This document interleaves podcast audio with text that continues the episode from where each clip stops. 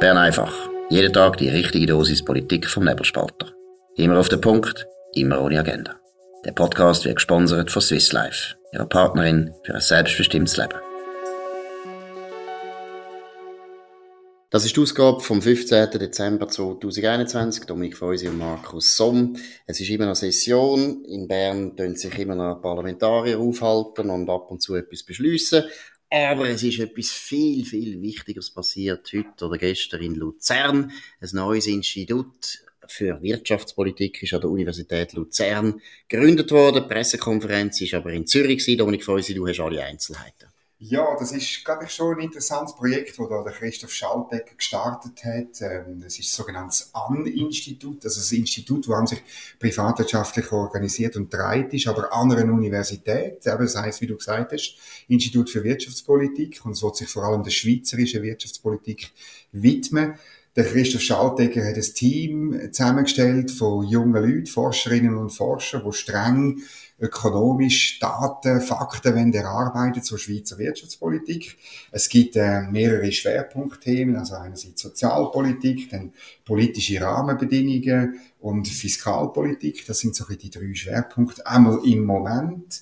Ähm, wir haben einen Einblick bekommen an dieser Medienkonferenz in die, die Tätigkeiten in das Institut. Das ist sehr interessant, was da gemacht wird. Jetzt aber zuerst mal, weil vielleicht gewisse Zuhörer nicht wissen, wer das ist. Wer ist genau. eigentlich der Christoph Schaltegger? Und du sagst es selber, es ist eine private Stiftung, glaube ich, die dahinter genau. steckt. Genau. Wer steckt da dahinter? Aber zuerst zum Christoph genau. Schaltegger. Christoph Schaltegger ist ein ordentlicher Professor für Wirtschaftspolitik an der Uni äh, Luzern, schon seit längerem. Ursprünglich ist er ausgebildet worden in Basel beim legendären Silvio Borner. Er ist dann eine Weile lang in Bern gewesen, in, in, in Dienst von der Bundesverwaltung hat dann noch habilitiert, ist, äh, so hat sein Also man darf sagen, er ist einer von der Erfinder von der Schuldenbremse, oder? Er ist einer von der Erfinder von der Schuldenbremse und auch vom nationalen äh, Finanzausgleich. Wo weniger gut ist, aber... Wo er selber jetzt, vielleicht auch darum, tut er auch, auch Reformvorschläge ausarbeiten, weil er, weil er eben zum Beispiel sagt, die, die, die, die Frage von der Anreiz, wo man den Kanton setzt, hat man damals vielleicht ein bisschen unterschätzt und so. Jetzt hat er das, das aufgebaut, das neue Institut, im Hintergrund eben eine private Stiftung, ähm, wo wesentlich getragen wird. Der Stiftungspräsident ist der Alfred N. Schindler, das ist der große Liftunternehmer weltweit tätig und, und eigentlich schon seit Jahrzehnten Mäzen, macht aber nie ein grosses Aufhebens. Also man kann sagen, die Uni Luzern ähm, gibt es wesentlich wegen Alfred Schindler. Oder? Wie groß ist jetzt das Budget von dem Institut? Weiß man das? Das weiß man nicht und ich finde das auch vollkommen legitim. Es ist heute einfach gesagt worden, dass die Finanzierung ist auf fünf Jahre gesichert ähm, und man, man redet, glaube ich, in naher Zukunft darüber, das auszusehen auf zehn Jahre. Sie wollen, um ein bisschen sehen, wie sie arbeiten werden, oder? Die, die Sachen werden erarbeitet und in wissenschaftlichen Märkten geht. Also die Publikationen in diesen Gebieten, die sollen bei Journals abgedruckt werden, oder? Aber was das Institut auch noch macht, und für das ist der, hat man den René Scheu geholt, der frühere äh, Chef vom Feuilleton von der NZZ, dass die, die Studienerkenntnis, die Daten, die Fakten auch aufbereitet und unter die Leute gebracht werden. Das ist sozusagen wie zusätzlich. Aber der Anspruch ist hundertprozentig wissenschaftlich.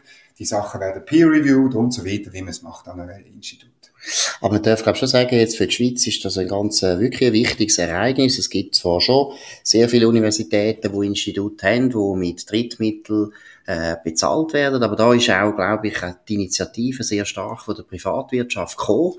Ich finde das ein sehr gutes Modell, dass man nämlich sagt, wirklich, die Privatwirtschaft soll sich auch an der Hochschule können beteiligen und okay. soll sich auch beteiligen. Zweitens äh, finde ich natürlich auch gut, äh, dass sie da die liberale Seite nochmal stärken. Ich meine, es ist allgemein bekannt, unsere Universitäten sind Hochburgen geworden von der Linken, während die Linken aber nie etwas dafür zahlen, dass die, ihre Ideologie verbreitet wird von unseren Hochschullehrern, müssen mehr auf der liberalen Seite das auch noch selber zahlen. Aber wenn das Privatwirtschaft unterstützt, ist das eben wahnsinnig wichtig, weil das ist auch weitsichtig, oder? Da muss man wirklich sagen, der Familie Schindler, insbesondere mal für den Schindler, einfach ein Kränzchen winden. Das ist weitsichtig, weil unsere Rahmenbedingungen unsere liberalen Rahmenbedingungen, die wichtig sind für die private Wirtschaft, die werden auch an den Universitäten verteidigt, weil da werden auch Studien gemacht, da wird Forschung betrieben, wo eben zeigt, dass liberale Lösungen in sehr vielen Fällen, ja, wahrscheinlich in den meisten Fällen, allen anderen überlegen sind. Und genau, also das Institut wird, wird nicht irgendwie mit vorgefassten Meinungen an die Arbeit angehen, sondern ganz einfach Sachen erarbeiten, wie man es macht, oder? Aber im Unterschied zu Ökonominnen und Ökonomen an anderen Universitäten, die einen Bias haben. Ähm, wir, sind, wir haben uns Beispiele erzählt und das ist wirklich interessant gewesen. Man will sehr genau anschauen, man will Daten sammeln, oder? Also im Bereich Sozialpolitik zum Beispiel ist eine junge Forscherin, Melanie Herner, am Start, sehr beeindruckend und erfrischend ihren Auftritt, oder? Sie macht Sie baut eine Datenbank auf zur Gleichheit, äh, zur Einkommensgleichheit von den letzten 80 bis 100 Jahren, oder? Und, und man will wirklich dieser Sache auf den Grund gehen. Sie hat aufgrund von dem, das ist ein, lustiges Stückchen, uns präsentiert, wie ein Heiratsverhalten, aber letztlich wie eine sehr persönliche Entscheidung, wer du heiratest, Auswirkungen hat auf Gleichheit, respektive Ungleichheit, oder? Und das ist natürlich interessant, das sage ich jetzt ein bisschen als Bundeshäusler, weißt, weil in Bern tut man immer irgendwie an Schrübli schrübeln, weil man sagt, die Schweiz ist viel zu ungleich und Ungleichheit ist das grösste Problem und dann tut man bei den Steuern oder bei den Sozialausgaben oder bei den Sozialabgaben tut man schreiben und sie zeigt mit ihrer, mit ihrer Studie das Heiratsverhalten, so eine persönliche Entscheidung, dass die 10% die Ungleichheit erhöht. Und zwar, weil reiche Leute reiche Leute heiraten und weniger reiche Leute weniger reiche Leute heiraten. Und dass sie sogar die Wirkung von der Steuerprogression, wenn zwei Reiche heiraten, sogar ein bisschen übertreffen, weil sie zusammen dann ein optimiertes Leben haben. Und das ist interessant. Also, finde ich auch immer eine spannende politische Debatte, weil wir wissen selber, persönliche Entscheidungen haben viel die größere Wirkung als staatliche Politik. Wobei da wahrscheinlich eben, ich meine, persönliche Entscheidungen und Entscheidungen, wo, wie soll ich sagen, der sozialen Stellung in einer Gesellschaft äh, entsprechen, ist natürlich nichts Neues, oder? Eben, der Adel hat auch unter sich geheiratet. Ja. Das ist ein bisschen der Witz von der Menschheit, ist natürlich, dass sie immer eine ungleiche Ungleichheit ist so alt wie die Menschheit selber. Mhm. Und das läuft sehr stark über das Heiratsverhalten. Das ist extrem. Es ist eben eigentlich ein romantischer Mythos, dass man nur heiratet, wie man sich jetzt zufälligerweise die Akademikerin verliebt genau. hat. Zufällig hat man jetzt nicht Coiffeuse so attraktiv gefunden, sondern die Akademikerin. Aber in Bern tut man ja so, als würde man das irgendwie können übersteuern, oder? Und wir haben natürlich gelacht. Ich meine, wenn es so ist, dass die Partnerwahl zu 10% mehr Ungleichheit führt, oder? Eigentlich müssen wir ja dann, also wenn, wenn, wenn man jetzt wirklich steil bei links wäre, müssen wir sagen, ja gut, dann müssen wir eigentlich eine staatliche Partnervermittlung einführen, die dafür sorgt, dass das nicht mehr so ist. Also jeder Reiche muss eine arme Schluckerin heiraten und umgekehrt. Also ist ja, ein Berse als grosser... Ja, oder vielleicht noch einen anderen diabolischen Gedanke. Oder nicht einfach eine Bemerkung, oder? Die Ungleichheit hat wahrscheinlich, also gerade in Amerika sieht man das ganz deutlich, aber bei uns ja auch. Mit der Bildungsexpansion ist ja auch die Ausbildung der Frauen natürlich mhm. gekommen. Also du hast natürlich viel mehr Akademikerinnen mhm. jetzt als früher. Das hat aber lustiger, nicht lustigerweise, man hat ja dann immer das Gefühl, dass ist Bildung ist immer gut. Und Bildung tut immer soziale Ungleichheit eigentlich relativieren. Stimmt in dem Fall nicht unbedingt, weil früher haben noch recht viele Akademiker Frauen geheiratet aus einfacheren Verhältnissen. Also ein Klassiker ist früher noch der Arzt und Krankenschwester genau. zum Beispiel. Oder natürlich der, der Unternehmer und seine Sekretärin. Und das ist insofern interessant, weil auch dann ist es so gewesen, dass immer noch die meisten Leute aus der Oberschicht haben über die Kurator aus der Oberschicht, die nicht so eine gute Ausbildung hatten, aber das war auch normal gewesen, selbst für Töchter aus höherem Hause, die haben eben das Pensionat gemacht im Wattland. Und sind Krankenschwester geworden. Oder sind Krankenschwester geworden. Aber trotzdem hat es viel häufiger natürlich den Fall gegeben, dass du jemand, der aus sozial anderen Verhältnissen gestanden hat, geheiratet hast. Und das hat auch dazu geführt, dass die Männer, und das ist politisch relevant, haben immer auch über ihre Verwandtschaft mehr verstanden, wie andere soziale Klassen leben ja. als heute. Heute haben wir die ganze Bubble-Wirkung, oder, wo wir ja. darüber reden, wird massiv verstärkt dadurch, dass wir nur noch untereinander heiraten. Also ich rede jetzt mal zum Beispiel von der Oberschicht. Und wir meinen jetzt die akademische Oberschicht. Es gibt ja, oder auch im Journalismus, dort ist ja ganz krass, dürfen wir ja. auch mal betonen. Ja, also die Journalisten sind ja alle, wie ich zum Beispiel leider auch, oder? Also nicht leider, aber Gott sei Dank. Aber auch mit Journalisten verheiratet. Und das ist natürlich ganz eine krasse Segregation letztlich. Also, das, das sehen wir natürlich. Und in der Politik siehst du das auch. Und in der Verwaltung siehst du das auch. oder dass die Lebensläufe natürlich sich angleichen, nicht nur das Einkommen, das man jetzt da ökonomisch untersucht hat, und dass das Folgen hat für für Gedanken, für Meinungen, für Haltungen, für Argumentationen, das liegt eigentlich auf der Hand. Das ist also, man will dort weiter forschen äh, auf, auf dem Bereich. Äh, noch eine andere Studie vielleicht kurz erwähnen, ähm, wo, wo man gemacht hat im Bereich politische Rahmenbedingungen. Ein, ein Vergleich, weißt wie wie Nationalräte ähm, mit ihren Kantonen übereinstimmen, ihren politischen Haltungen, wenn sie in Ständerat wechseln. Und das ist sehr interessant. Das ist interessant, ja. Weil ähm, das, äh, man kann zeigen, statistisch signifikant, dass sie sich viel stärker angepasst haben der Haltungen von ihren Kantonen, sobald sie Ständerat werden. Und das gilt, weißt, du, es gibt ja die Wechsel, gibt's ja äh, von einem Föhn, mhm. äh, SVP Schweiz bis zu einem Rechsteiner mhm. SP St. Gallen. Mhm. Und es, es spielt eben bei allen, es ist egal, mhm. Mhm. was du bist. Und das ist natürlich interessant, mhm. ähm, das ist äh, nicht ganz neu, aber wir haben es auch schon da betont bei der mhm. Bern einfach. Das zeigt ja, dass die Institutionen eine unglaubliche Macht haben mhm. und Menschen prägen oder, und, und letztlich dafür sorgen, dass, dass das Spiel funktioniert. Mhm. Egal, wie die Spieler sind. Oder wie Absolut. Das ist wirklich, das ist eine gute Nachricht, oder? Das zeigt, der Ständerat funktioniert nach wie vor. Aber ich würde Majorz funktioniert. Ab, eben, das habe ich jetzt gerade noch betonen. Majorz ist eben viel bessere ja. System. Also. Wir müssen einfach mal sagen, eines der grossen Verbrechen in der Schweizer Geschichte war die Einführung von ja. Proporz. Weil letztlich führt Proporz dazu, dass die Leute nicht mehr auf die Wähler schauen, sondern auf ihre Partei. Und das sieht man natürlich vor allem, in, ja, man sieht das ja vor allem in den grossen Kantonen, oder? Wo ja. du ja eigentlich nur noch, bei kleinen Kanton ist das kein Problem, dort hast du eigentlich immer noch den Kontakt zum Wähler, genau. Aber in einem Kanton wie in Zürich, und Zürich ist ja der schlimmste Fall der Kanton, man könnte Zürcher, Zürcher, äh, müssen wir da wirklich mal eines wieder mal einheizen, ist einer von der schlimmsten, weil das sind grosse Listen. Schon wieder über Zürich? Ja, Zürich, Zürich regt mich auf. Ich jetzt einmal sagen, Zürich regt mich auf. Zürich ist im Niedergang begriffen, und wenn Zürich im Niedergang begriffen ist, ist auch die Eidgenossenschaft im Niedergang.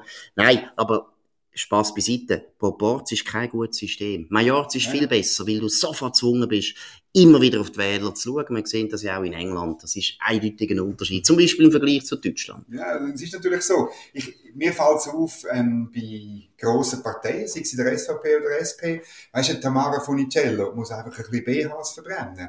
Und dann kommt sie in Bern auf die 4-5% Wähler, die es braucht, zum reinkommen. Das lenkt dann. Oder im Proporz. Du musst nur die auf deiner Liste oder in deiner Liste ja. Verbindung übertragen. Im Kanton Obwalden musst du für Deckel 50% machen. Obwohl Wie zum Beispiel Monika Rüeg, Monika Rüeger, eine der besten Nationalrätinnen der Schweiz, hat das müssen machen. Und das ja. macht extrem viel aus. Das prägt die Politiker. Die wissen, ich ja. muss schauen, was der Wähler will. Ich bin nicht einfach da ein Egoist, der da meine persönlichen Vorlieben kann ausleben kann, sondern ich muss den Wähler schauen. Jetzt schauen wir aber noch schnell auf den Zuhörer. Und der Zuhörer muss wissen, dass heute auch in der Session noch etwas passiert ist. Genau, also heute ist die nächste, frischeste AHV-Revision unter Dach und Fach, also parat für die Schlussabstimmung dann am Freitag. Ähm, nichts mehr Spektakuläres ist entschieden worden. Man wird das Frauenrentenalter will man von 64 auf 65 anheben. Neun Jahrgänge von Frauen kommen dafür einen Zuschlag über. Neun ist ein bisschen mehr, als der Nationalrat ursprünglich wählen. Ähm, und man muss einfach das Verhältnis sehen, oder? Insgesamt braucht der AV bis im Jahr 2030, also, ja, man muss sich vorstellen, bis in bald. neun Jahren, neun Jahre, ja. braucht sie 26 Milliarden zusätzliche Franken. Man gewinnt mit deren Erhöhung vom Frauenrentenalter, abzüglich der, diesen neun Jahren, wo man da wieder ausgibt, gewinnt man so ungefähr, je nach Wirtschaftswachstum, oder, ähm, drei, vielleicht dreieinhalb Jahre. Das heisst, äh, das ist eine gute Revision. Also das heisst, im Jahr 2033 haben wir dann die 6 Milliarden, 26 genau, Milliarden verbraucht. Äh, eigentlich, oder? Mhm. So gesehen. Und es heisst natürlich, dass, äh, das haben wir da auch schon gesagt, das Problem ist nicht gelöst die nächste Revision muss man eigentlich sofort äh, angehen, weil eine Revision ja irgendwie vier Jahre braucht, oder? Äh, ist es klar, dass man so wieder weitermachen müssen. Und, äh, und man muss wirklich halt über das Grundsätzliche reden, wo wir da auch schon geredet haben. Ähm, ja, es wird von links aber ein Referendum geben, das ist eigentlich von Anfang an festgestanden, oder? Das ist ihr, ihr Kernthema. Und dann, ähm, dann werden wir sehen, wie das rauskommt. Es wird ein schwieriger Abstimmungskampf, oder? Weil man natürlich von links einfach die, die, die Sache auf dem Buckel der Frauen, oder? Wir haben schon die erste Medienmitteilungen gesehen vom Gewerkschaftsbund, von Travail Suisse, äh, da, die Karte wird man spielen, obwohl es für das halt nicht unbedingt äh, Rechtfertigung gibt, weil die Frauen werden älter und, und sie kommen, eigentlich kommen sie nämlich netto, wenn alles zusammen zählt, mehr Geld über als Männer. Aber ich finde schon, man muss jetzt da den bürgerlichen Parteien wirklich mal ein grosses Lob aussprechen, oder? Sie haben es gewagt. Sie haben jetzt gewagt, mhm. eine Reform zu beschließen, ohne die Linken. Ja. Die Linken haben wirklich relativ früh eigentlich schon auf Obstruktion gemacht, haben von Anfang an gesagt und eigentlich sich auch presserisch verhalten, immer mhm. schon gesagt, das Referendum ist so, so klar und so weiter. Die Bürgerlichen haben die richtigen Konsequenzen gezogen und haben jetzt mal eine Vorlage gemacht, die nur die Bürgerlichen gut finden. Und das Referendum, da hast ja du da einmal schon gesagt, völlig richtig, das kommt sowieso so sicher wie das Amen in der Kirche. Und jetzt, und deswegen finde ich es so wichtig, jetzt können wir mal schauen, ob die Linken bei der AHV-Frage immer noch so wahnsinnig referendumsfähig sind, wie sie die ganze Zeit behauptet haben in den letzten 20 Jahren und die Bürgerlichen immer wieder beeindruckt haben mit dem, oder? Immer wieder haben die Bürgerlichen angegeben aus Angst vor der Volksabstimmung. Und da, beim Frauenrentenalter, bin ich überzeugt, kann man sogar die Linken spalten, weil ganz viele Linke sehen auch nicht ein, warum jetzt Gleichstellung von den Geschlechtern bei der AHV plötzlich nicht mehr gelten soll also referendumsfähig sind sicher. Das schon, aber es auch gewinnen. Das Referendum gewinnen, das meine ich. Das ist nicht ganz einfach. Es ist einfach so, das Problem hast du auf der rechten, also auf der bürgerlichen Seite auch. Oder? Du weißt, die SVP tut nicht gerne über die AHV diskutieren. Sie sollen einfach ruhig sein. Das ist ja gleich. Nein, sie sollen einfach helfen. ruhig sein. Ja, das würde, würde lange, wenn sie ruhig sind. Sie, sie dürfen einfach ja nichts dagegen machen und sie dürfen ja nicht gespalten sein. Und das sind sie nicht. Das glaube ich nicht. Aber sie müssen es nicht ja, Sie müssen jetzt nicht gerade Kampagne an vorderster Front führen. Ja. Wichtig ist einfach, dass es keine Ab Nein, das Abweichler gibt, oder? Müssen, es darf keine Abweichler geben und ich finde sogar, sie müssen auch ihre eigene Klientel schon ein bisschen bearbeiten. Aber das tun wir sicher noch ein anderes Mal äh, besprechen. Ich finde es wirklich wichtig, dass man es durchbringt, weil, muss schon sehen, wenn die Reform nicht durchkommt, Katastrophe. Und, und das ist das Kalkül von der Linken, mhm. das weiß ich von Alain Berset persönlich, ja, dann müssen wir irgendwann die Mehrwertsteuer erhöhen, oder? Ja, aber es zeigt natürlich auch für die Linken, ist das letzte Hallo. Also wenn sie jetzt das nicht gewinnen, wenn sie das Referendum nicht gewinnen, dann ist es vorbei mit dieser Referendumsfähigkeit. Weil es geht ja eben beim Referendumsfähig heisst ja auch, dass du mal gewünscht, das Referendum. Sonst haben sie ja nicht Angst vor dir, oder? Aber sehen wir, das wird interessant, jetzt noch ganz, ganz am Schluss noch kurz ein bisschen über Corona. Flexibel, effizient und zuverlässig. Stückgutware mit Gietzenlander transportieren und profitieren. Ja, ähm, weil ja heute in den Zeitungen wieder voll ist, dass BAG meldet 11.167 neue Fälle, 113 Hospital, äh, nein, also haben falsch nachgeschaut, 220 Spitaleinweisungen, 41 Todesfälle, das tönt alles furchtbar. Wenn man das alles zusammenschaut mit dem glätteten Schnitt, oder so mit dem sogenannten 7-Tage-Schnitt, man kann es kurz machen. Sowohl die Fälle, wie die Hospitalisationen, wie die Todesfälle, wie die Positivitätsrate. Es ist alles rückläufig. Und das notabene ohne wesentliche Verschärfung von der ohne Massnahmen. 2G, ohne 2G, Lockdown. ohne Homeoffice und so weiter. Natürlich, die Bevölkerung hat sich ein bisschen anders verhalten. Das ist auch okay. Da haben wir, haben wir nichts dagegen. Das ist ja genau der Punkt. Die Leute sollen sich dann selber vorsehen. Das ist genau der Punkt. Wir haben das alles wieder gelöst, ohne einen österreichischen totalitären Lockdown. Nein, wir haben jetzt einfach die Massnahmen ein bisschen, bisschen verschärft, aber wirklich ganz wenig. Ja, und das war es von Bern einfach oder von Luzern einfach oder ich weiß nicht von Wien einfach. Das war am 15. Dezember 2021. Dominik Feusi und Markus Somm. Ihr könnt das abonnieren auf nebelspalter.ch, das würde uns freuen. Könnt kommentieren, könnt uns weiterempfehlen, könnt äh, uns natürlich loben, bis in alle blauen Himmel rauf. Ihr könnt das auch abladen auf Apple Podcasts oder Spotify. Wir wünschen einen guten Abend und wir sind wieder da morgen am 5 Uhr auf dem gleichen Kanal. Ciao zusammen. Das war Bern einfach, immer auf den Punkt, immer ohne Agenda. Gesponsert von Swiss Life, ihrer Partnerin für ein selbstbestimmtes Leben.